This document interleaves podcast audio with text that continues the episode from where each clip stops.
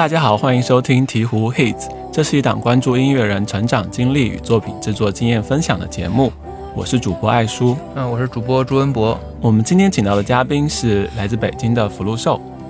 啊，大家好，我们是福禄寿，我是豆豆，我是咪咪。对，然后捏捏今天生病，对，嗯，他腰坏了，对，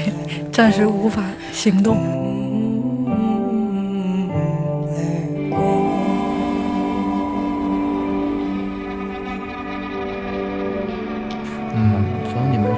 上月下，然后到现在可能大半年，然后这段时间你们都在做什么？哦，我们其实参加完那个节目以后，就其实就工作就是特别明显的就一下就多了，然后就开始了一些演出，然后音乐节和自己的巡演，然后还在年底的时候，然后把我们的那个第一张专辑给做出来了，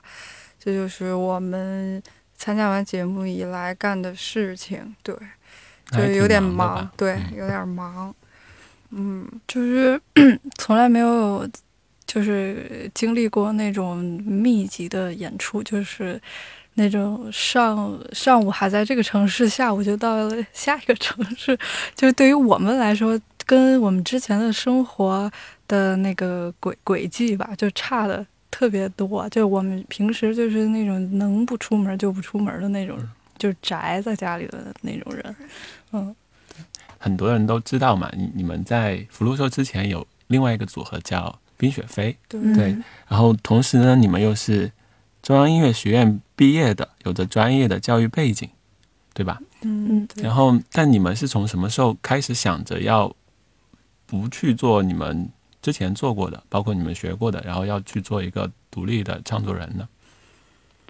哎，其实感觉这事儿吧，它就是比较自然而然就发生了。他也不是说哪天一拍脑门突然做了个决定，那种什么重大决定，开个会，然后必须开始写歌，也不是这种。他就是，其实上学的时候，我们也就挺想我们三个人做些什么事情。然后也是，我觉得其实，比如说按我个人的听歌或者是听音乐的那个。风格来讲的话，我老觉得世界上没有他们两个人，就是跟我在就最在一个频道里边，所以我觉得就是这种一种默契吧，感觉老是应该把它。把它发挥出来的那种感觉，但是由于我们学的专业嘛，我跟咪咪学的是作曲，然后捏捏写学的是竖琴这个专业，然后上完大学了之后，就刚从这个学校那种作业呀、考试那种状态里脱离出来，然后一下就脑脑子就空了，然后就觉得。呃，可以瞎瞎玩一下了，然后可以琢磨点东西了，然后其实就是也是就是随便试一下弹一下，然后录了很多很多那种几秒的那种小小小样，然后就觉得哎可以啊，然后我们就很有就很有兴趣给它往下编，然后编着编着，然后其实歌就出来了，然后就觉得那歌都出来了，那得有个人唱嘛。一开始他们俩就说，哎呦，我可唱不了。我张不开那嘴，然后，然后三个人就是完全就是不好意思，就是不好意思张那个嘴唱，然后这个就为这个事儿也，就是也想了挺长时间的，到底就怎么能把自己这个展现出来？最后还是就是他们两个人一致推荐我，就是说你必须得唱，然后我就得唱，然后唱完以后，那我们就说那就得发了呗，那就发歌了，就开始嗯。嗯，那关于唱这个事情，你们之前不也？不也唱歌吗？他和这个有什么不一样吗？嗯，挺不一样的吧。唱歌，我觉得就是，哎，咋怎么讲？一个是什么？就是心智上不是很成熟。嗯，然后呢，就是觉得，呃，可能别人就怎么唱，我我们就怎么唱，就原来，而且唱的基本都是别人的歌嘛，就是别人的作品，然后也没有什么自己的想法，然后，但是就是你也有一些那种 那种作品，就皇后小姐，就是那啊，就是那，就是那个作品也也是有，但是就是总是感觉，嗯。就是为了为了为了写写，嗯就是这样的感觉吧。感觉初衷不是跟自己内心想要的整体风格，就比如说写的时候还挺想的时候都挺好的，然后听完以后觉得怎么这样，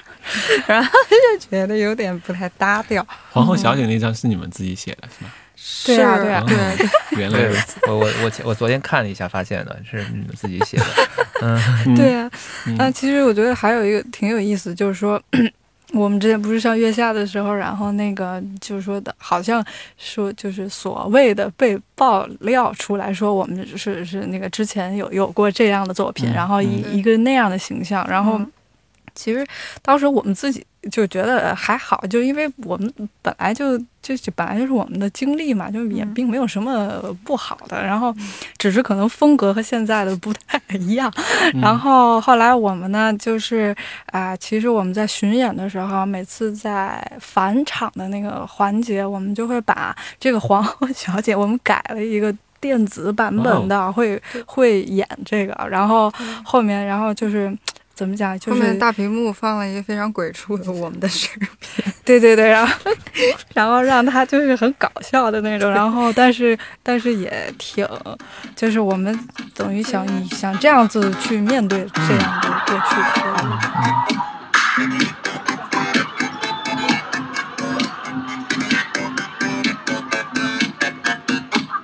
谁让我的耳朵只能听见风？谁用我的视线刺痛了黑色？谁把我的胸膛撕开，拿出了软弱？啦啦啦，我爱着，这是我的我。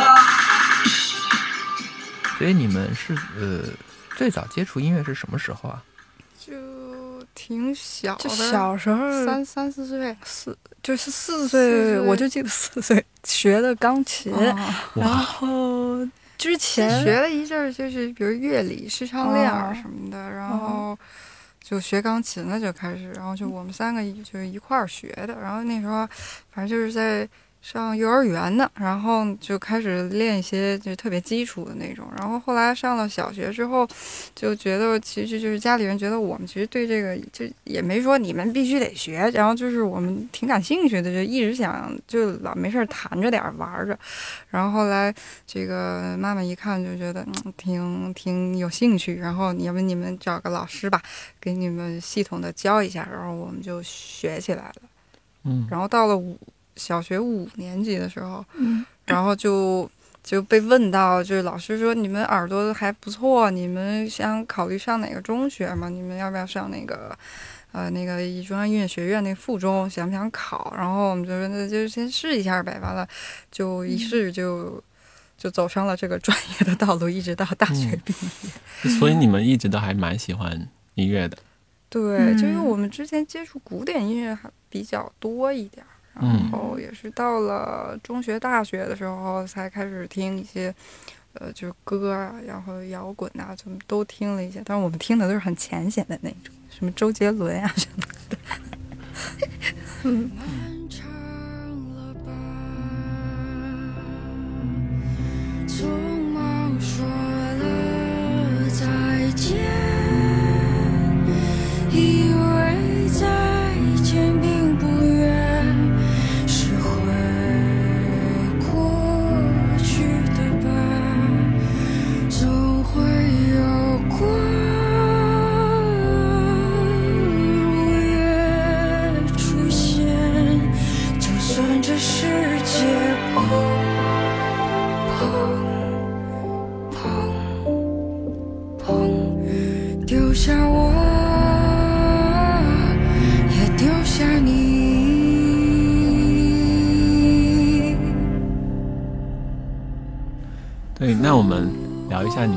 新专辑。嗯，对，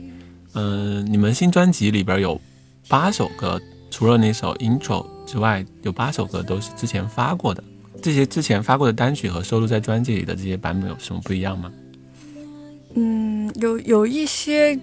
曲子就是比较慢一点的歌吧，然后是重新录了真的弦乐，因为之前的话是用那个 MIDI 做的，然后这次其实我们想把它做的好一点，然后用用了那个弦乐队，然后就是感觉它的。质感还是不一样的。就是可能你得仔细的去听，然后但是实际上整体的那个给人的那种力道还是去我们听起来差的还是挺多的，觉得。所以他大概花了多久时间呢？重新录到混，嗯，我，其实从月下完了之后就一直在做这个事情就情，断断断续续的对，就夹杂在那个演出之嗯之间，一直到年做完。对，然后我想问一下，就是你们的一些这种编曲的问题，嗯就是因为就是很多乐队他们其实都是呃就是在排练室里大家一起就是 jam 出来的这样的歌，但是你们的应该是拿电脑这样就是先编好，然后再拿乐器去实现的，对吧？嗯，对，大大现在不是，啊，现在有一点点转变，之前之前。是，嗯其实其实就这张专辑里面有一个歌，就是一就感觉不太一样，就是那个新歌嘛，就是那个《心静自然凉》这个歌，剩下的歌都是先。呃，有了旋律，然后有了和声，然后去电脑里面，然后去把我们想象的那个它该有的那个空间和整个的那个画面感，就是来用那种各种音色把它塑造出来吧。这嗯其实是我们有一种画画儿的感觉，就是嗯嗯，对，所以你你们怎么看这两种方式的差异？嗯，就是看你是从何出发的吧，就是你的视角不一样。我觉得就是，呃，比如说从从那个电脑里再到呃，就是现实的演奏这个环节，就是其实是我们其实是追求的是先先追求脑中形成的那个图像，就我们一般在写之前吧，脑子里。基本上都会有一个图像，就是比如说，比如说那个兰惹杜姆这个歌，然后或者是，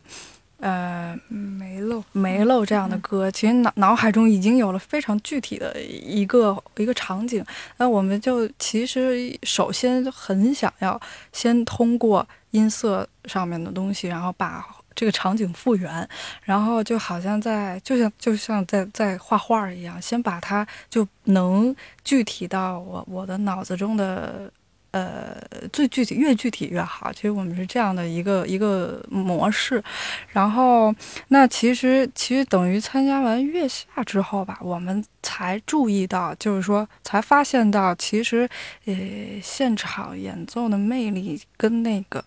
在电脑里它有很大的区别，就是它的。有一些即兴出来的东西，有一些灵光乍现的东西，是在你在玩的时候，在实时的在嗯在拿着这样乐器的时候才还才会有的。然后这个是在电脑面前没有的，然后在电脑面前是很比较理性的，因为你每一个你做的每一个动作都是非常理性、可修改，然后可撤回这样的。但是在那样的时候，它会有一些东西，你可能有的时候，比如说它那个笛子，就是。一开始我们觉得你为什么吹得这么烂，然后就是，但是就有一次就是在排练的时候录了一次音，然后后来越听就觉得，哎，就是就应该是这样的，就是感觉就应该是这种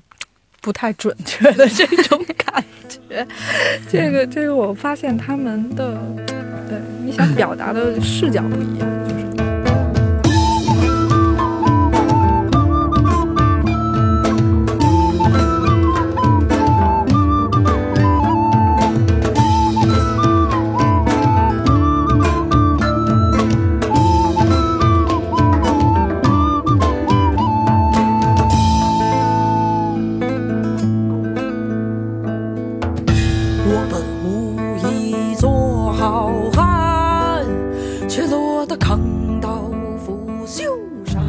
那。所以《心静自然凉》这首歌的创作时间是在月下中途吗？还是哎，这个歌的小样特别早就出来了，在我们发第一首歌之前，之前就在二零一一七一七七一八年左右哦就已经有了一个，反正就是词已经很全乎了，但是当时只有一个吉他的伴奏，只有一个吉他，我本做好汉，却落得扛刀拂袖上了梁山。看我敢说敢做不敢当，我就然后就在就录在手机里，在家里录的，当时，嗯然后录在手机里了。然后当时我们第一写完以后，先给我妈妈听了一下，妈妈听完就乐了，说：“你们这个，你说你们想干嘛？你们到底要干嘛？谁？我怎么着你们了？你们我招你们惹你怎么了？这样？对对，好，这这刚好这边有一个网微博网友叫大松狮，他提问就是说、嗯这首歌就是为什么当时要写这么首歌？这首歌是写给谁的？哦这个歌其实当时怎么了来着？遇到一些不太对，啊，这可以先先想一想，这首歌是谁写的？哦这首歌你说我们三位一句一句，反正就一句嗯一句写的，一人一句这么写同创作是对共同嗯创作然。后当时嗯这个是怎么着来着？妮妮在这工作上受到了一点小小的委屈，然后 她回家就跟我们抱怨了，然后抱怨完了就是有点生气，然后我们就拿了个小黑板儿，然后我们说：“你说怎么着你了？怎么惹你了？一条一条先记下来。记下完了来之后呢，就觉得哎呀，大家就是那种共同的那种那种生气劲儿就全都有了。嗯。完了以后，也看了一些，嗯。当时好像还有一些，呃，还有一些些什么新新闻和电影，反正有一些不公平的对，那种。都有一些影响，啊就都是当下的一啊种，就都就是很巧就堆在这儿了，然后就词儿就也就一一一晚上就想出来了，然后嗯。觉得挺好的，有一种骂人不带脏字儿的感觉。那那这个《窦娥冤》的这个歌词的元素是怎么当时就有的吗？对，当时就当时就 就想到了，对对，嗯然后就觉得这种古和今，其实就是说，啊、就你现在遇到所有事情，你翻回去看，人家都早都写过了，也没什么大惊小怪的，就是觉得大家都能连上啊。嗯，那当时怎么会是想到用吉他去伴奏呢？因为当时家里只有吉他，不是，是因为他抱一个是他抱着吉他，第二个是那个钢琴声音太大，哦然后就是容易遭到邻居投诉，不能在晚上那么弹。然后对。吉他好像可以稍微小一点点声儿哈，嗯，嗯，然后就是就是用，而且他吉他就哎，他不是很熟对练。，其实当嗯时那个吉他就有一点点，他就是那种即兴出来的那种感觉，他就是我我就跟那个说书似的在那儿瞎编呢，然后他就跟上了，跟上其实就这只有这这一首歌就有一种比较恣意的那种感觉，就是创作过程也是比较随性的那种。上天入地，我笑得像抽。你大发慈悲，我冷得发抖。眼看你衣冠楚楚，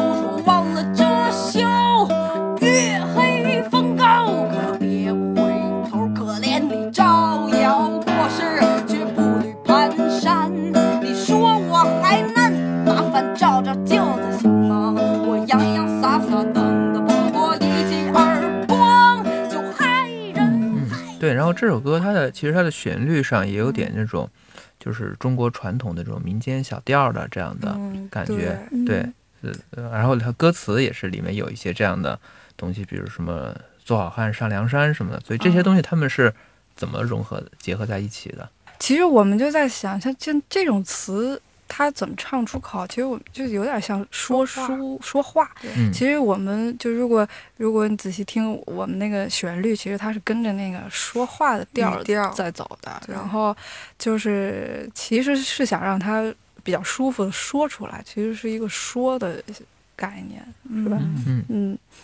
对。刚才你们说到录笛子的问呃问题，嗯这个笛子到底录了多少遍？就是这这也是一个微博网友叫嗯豆捏咪星问，嗯，你录了多少遍啊？不，我一开始先录了一遍特别好的，就是特别标准特别的标准的，后来怎么听都有点儿就是过于过于过于工整了。啊啊后来就，然后他们说，哎，你别你别吹这么太认真了。然后我说啊，但是你你就按你那个你演出怎么吹你就怎么吹，放放松松的。我说啊行，然后就就是又来了个四五遍。嗯，然后后面就是找着一种演出的时候那种感觉，就是让他呲呲就呲吧的那种感觉，就出来最终这个效果。嗯，嗯其实就是他的那个心态，就应该和这个歌所表达的心态是一个一致的。嗯，那那他如果抱着这个心态出来的声音，就才是对的。对，他如果抱着非常小心翼翼、谨慎的那种，不能出错的那种，那其实和这个歌也不太搭。也比较要的就是一种有点儿不不管不顾那那种感觉吧。就是嗯对，嗯，嗯，那这首歌在编曲的时候，你们大概花了多久呢？是什么时候开始做的？编曲是在十月份、十一月份的时候，今年吗？去去年，去去年嗯对，然后因为我们因为演出演了好几个版本出来了都，然后后来我们就觉得，那我们就搭着我们演出的用到的实际的鼓啊，然后呃吉他，然后啊，然后再用一些电脑里面音色，然后加上一些锣加了贝斯对，加了贝斯，加了一些打击乐，对对，就啊把它呃就是完整了一下。嗯。然后就出来现在这个效嗯。果，而且，呃，就是演出的时候，每次都有一段词没唱，然后就就就是感觉有有点阴森恐怖 那一段，然后就是第二段主歌的词，然后我们把那一块儿的编曲也改了一下，就是就是我们加了贝斯，那个贝斯就是我们的混音师，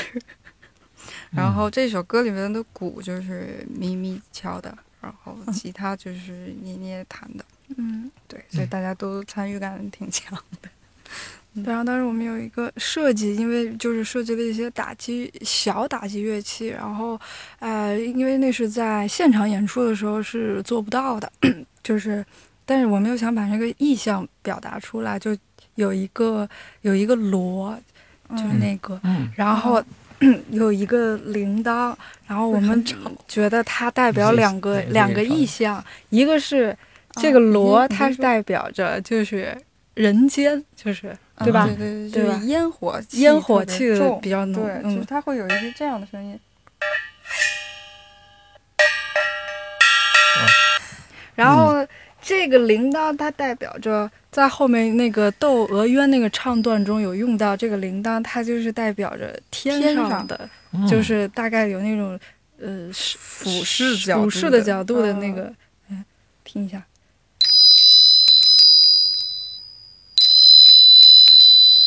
就是一个就是代表人，一个代表神，这种感觉。天灵地落，对，嗯，觉得加上这些也挺让他更俏皮一点，更有意思一些。对，嗯，嗯，那这个歌它整个你们在就是这种制呃制作编曲的这个过程中，有没有什么比较困难的地方？啊，困难的卡住的地方？困难的地方就是我的鼓，我因为我我的鼓实在是就是怎么说呢，就是不是像大师那种，就是人家说说来就来的那种，就我得我得摸索着来，然后就光录那个鼓就录了好几遍。然后就是我，因为我自己可能对自己的打鼓比较没有信心，总觉得我这个声儿出来的怎么和别人的声儿不一样呢？就怎么我听着就怎么这么不一样？后来我们就就劝他说：“咪咪没事，这个歌呢本来就非常的稀松二五言，你就 就随便敲就行，瞎敲。”然后他就反正就是按照他的那种瞎敲也能行，因为我笛子也是瞎吹的，所以就都胡来一通就可以。嗯，对，我不知道在哪里看到，也可能是采访里说的嘛。你的人生当时录的也不太容易，对人生，其实因为啊、我是中间有本来因为我们想发这个歌的时候哈，我们还没开始在演出里唱这个歌，然后我一开始一直觉得我的那个就是啊，就是干嚎的有一段就特别高的那一块不好听，然后我就觉得我不应该把那段放进去了，我都都应该低着唱，应该尽量发出好听的声音，就是比较悦耳的。然后后来呃我们是因为先演的出嘛，演出的时候我有一次唱，唱完以后我觉得哎。呃，我觉得我感觉 很好，然后就是我感觉啊、呃要不然的话就会被憋住的感觉，这个歌感觉发泄不出来了，就是觉得哎呦，老师不不得劲儿。然后后来、我我演完出以后，渐渐就我就有一点自信了。后来我就觉得可以在这录音室版本里可以加这个。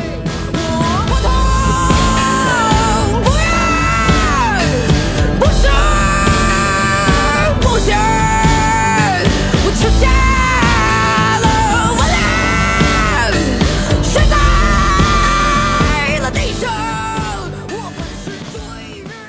西安的草原，然后其实当时就是感觉，就因为唱完第一段的时候，底下有一个大哥特别好，叫了一声“好 这个在我们其他的歌里是不会出现这样的。”，对，这那个回应当时我就有一种，我是我就找着一种唱戏或者说相声的感觉，然后就觉得哎呀可以呀、还有来有往了呢，然后我就觉得很好，嗯，那在你们巡演的时候，你会唱这段，对，会唱，那你怎么保护嗓子呢？我就不保护，因为我们的歌其实都偏低嘛。嗯所有，比如我们如果巡演唱一整场下来十几首歌嘛，没有说特别高亢的那种调调，基本都偏低，就偏温和那种感觉。只有这一首，然后就毛足了劲儿喊。嗯，好，对我我我听说就是这个歌当时在录《月下》的时候，你们嗯曾经想要录来着，但是最后最后没有选，是是有这回事儿吗？嗯，是有，就是就其实就是到了最后一期那会儿嘛，就是录那个复活赛，然后当时其实就人陷在那种比赛状态里面，然后就有点就是患得患失，就是一下儿不不不知道自己该怎么选择了，然后想要那个冲一下，就想用我们自己的当时意愿是想用这个歌，就怎么讲啊？因为这个歌跟之前的所有的那个呃风格都不不太一样，然后嗯面貌也不一样。然后我们当时就说，那我们为什么不多展示一个面貌给大家？反正都最后了，嗯，都最后几期了。然后 就本来想抱着最后一搏的那种态度，对，后来呢，又想了想呢，就是觉得，呃，就是说，一个是我们不是很希望这个，因为这个歌在我们心心里是有一个位置的。然后，因为你拿到那个比赛的这个舞台上面，它会受到别人的评判嘛。然后那个评判实际上是我我们觉得他他他他不该受到评判。然后他就应该就是我直白的，就是直接唱出来，你听就行了，就是这样的感觉。就是所以我们也怕说，因为我们也是接收别人评价的时候特别容易受影响，然后我们不想让这个歌在我们心里面的那个位置会降掉或怎样，好像我们就选了一个非常缓和的，就是好聚好散的一个马。你说这风景如画，我看你心猿意马，就别再听我说话，把伪装都卸下吧。嗯嗯对，这个是这个问题是来自微博，也是微博网友叫五月过路人问的，说你们这首歌的专辑版本和现场版本有一些不一样的地方，对，是因为没办法呈现吗？还是说你们会怎么改了它？呃，一个是词不太一样，一个词就是就刚刚说的，就是有一段在现场的时候是不唱的，还有一个就是乐器上，因为现场嘛，就我们三个人，然后其实是不能够特别淋淋淋漓尽致的把我们想要的那个就是完整那种冲击的感觉表达出来，就只是就是图一个热闹，就是就是呃热闹更重要，就感觉在现场，然后然后在 录音室版本的时候，我们就加了一些细节，就是在嗯。现场听不太到的细节。说那个嗯。贝斯吧，对对对，然后其实中间也用那个用贝斯弹了一段旋律，当吉他弹了一段旋律，对啊，比较闷的那个。然后包括最后一个最后一句之后有一个有点像那个波斯诺娃一样的那种种一小段儿落就是其实也很即兴，当时想到的就是这个在演出版本没有没有，对，在演出版本会让人觉得非常的莫名其妙，因为你他那个风格突然就转了。但实际上我们想用这个段落，就想跟听的，呃，听录音室版本的的听众，就是说有点像开开个玩笑似的那种感觉对对对啊。嗯，刚才你们有说到那个这首歌的贝斯是你们混音师弹的，嗯，你们混音师叫谢佑云，嗯对，然后他是我好像查了一下他的资料，他是之前做剧场的音响设计的，对对，你们怎么会想到请他来帮你们做混音和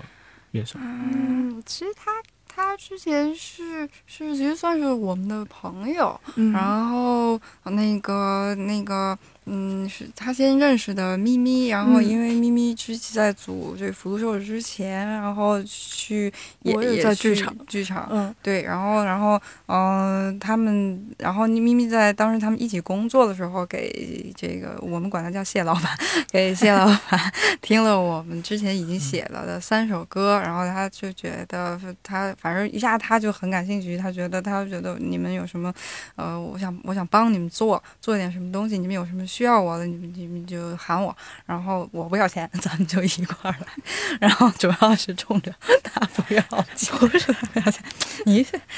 他主要是什么呢？他是在之前是一直在美国上学，然后接触他他学的是戏剧，对，然后接触一些电子的音乐的那种情况比较多，对于设备这块都比较了解。但我们他正好补了我们的短板，就是说嗯我们一开始只限定在一些钢琴啦、古典的乐器上面，然后并不知就因为我们不擅长那个。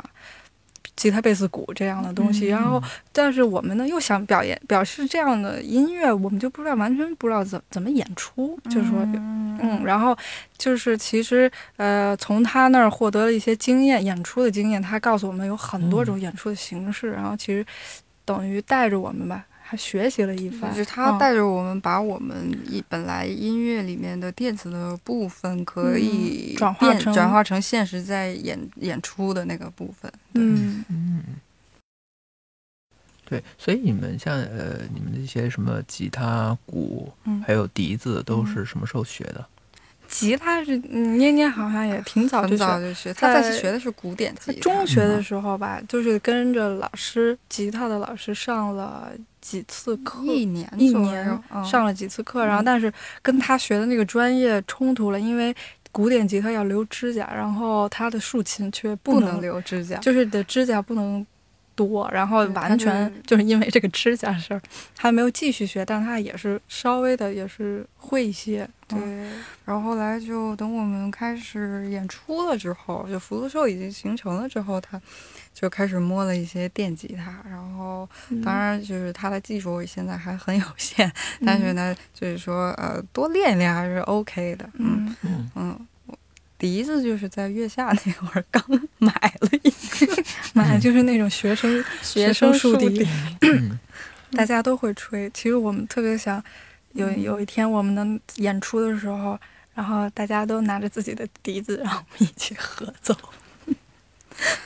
然后咪咪咪咪的鼓，实际上它，诶，他他对于那个电鼓的部分已经很，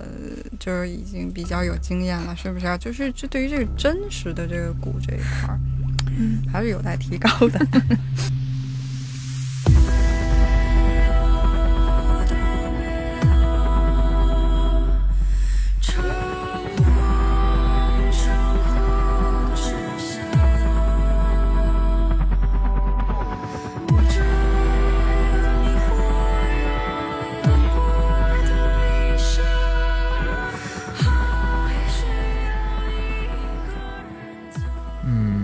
写一首歌、创作一首歌的时候，大概是一个什么样的过程？你们会，呃，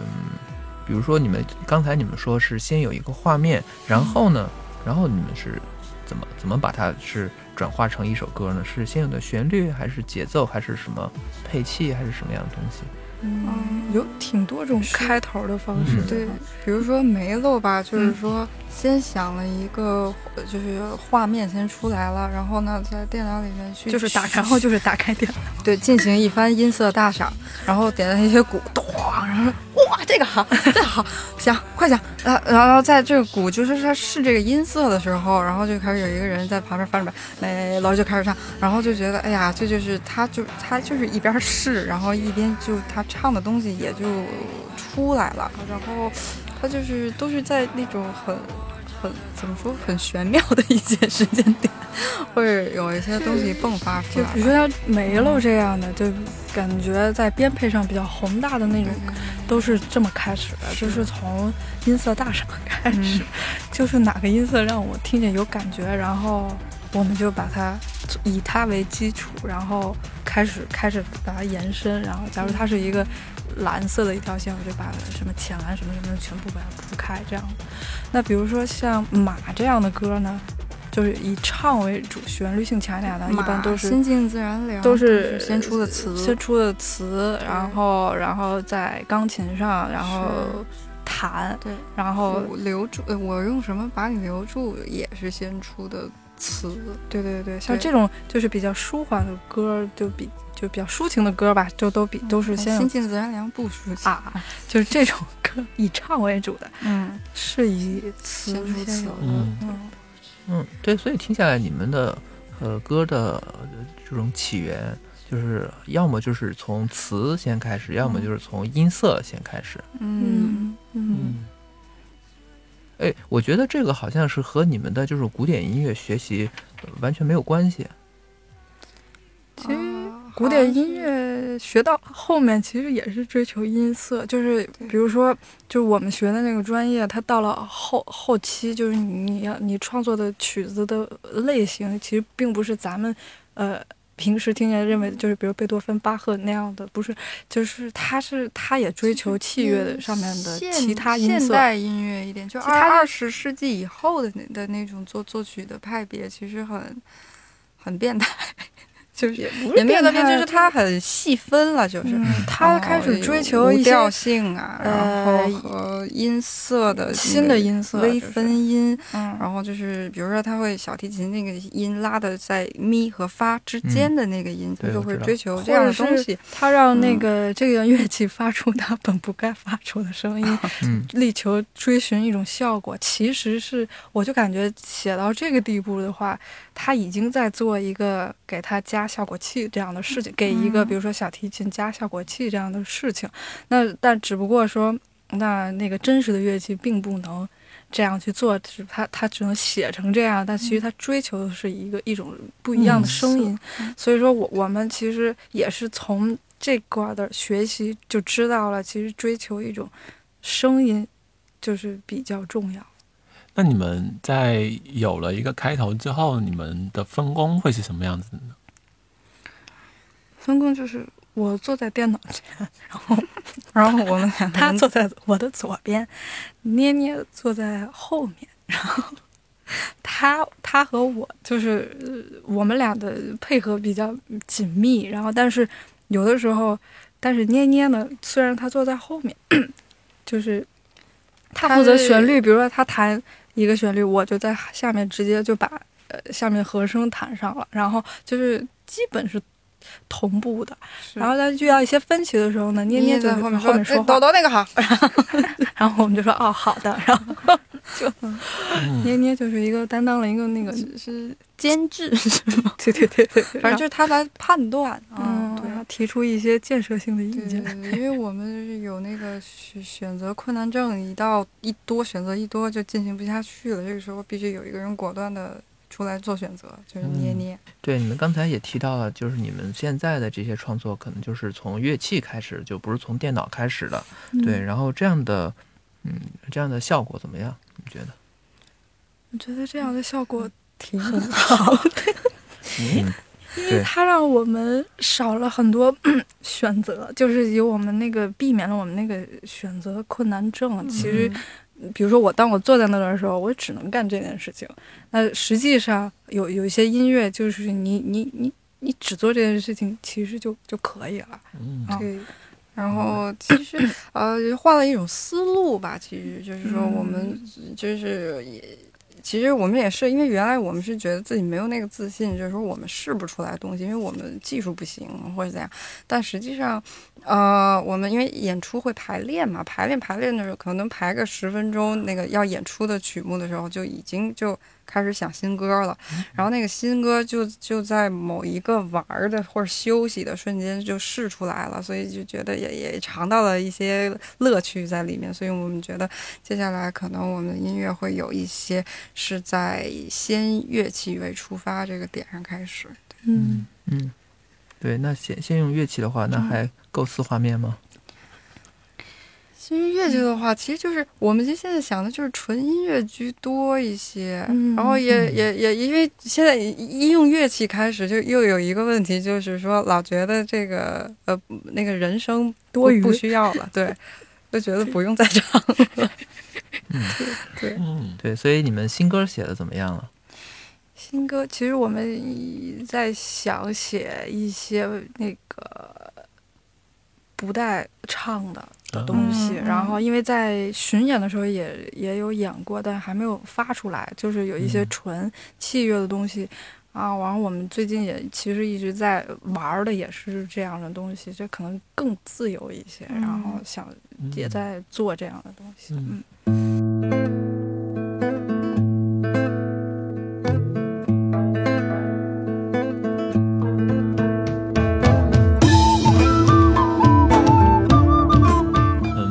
那那我们感谢福禄寿做客我们的节目。嗯，你可以在网易云音乐、小宇宙、荔枝播客、喜马拉雅、爱发电、Spotify、Apple Music 搜索“鹈鹕音乐学院”找到我们，也可以关注我们的微信公众号。接下来，让我们完整收听福禄寿的这首《心静自然凉》。好，谢谢谢拜拜。好，谢谢。赤裸 的扛刀拂袖上了梁山，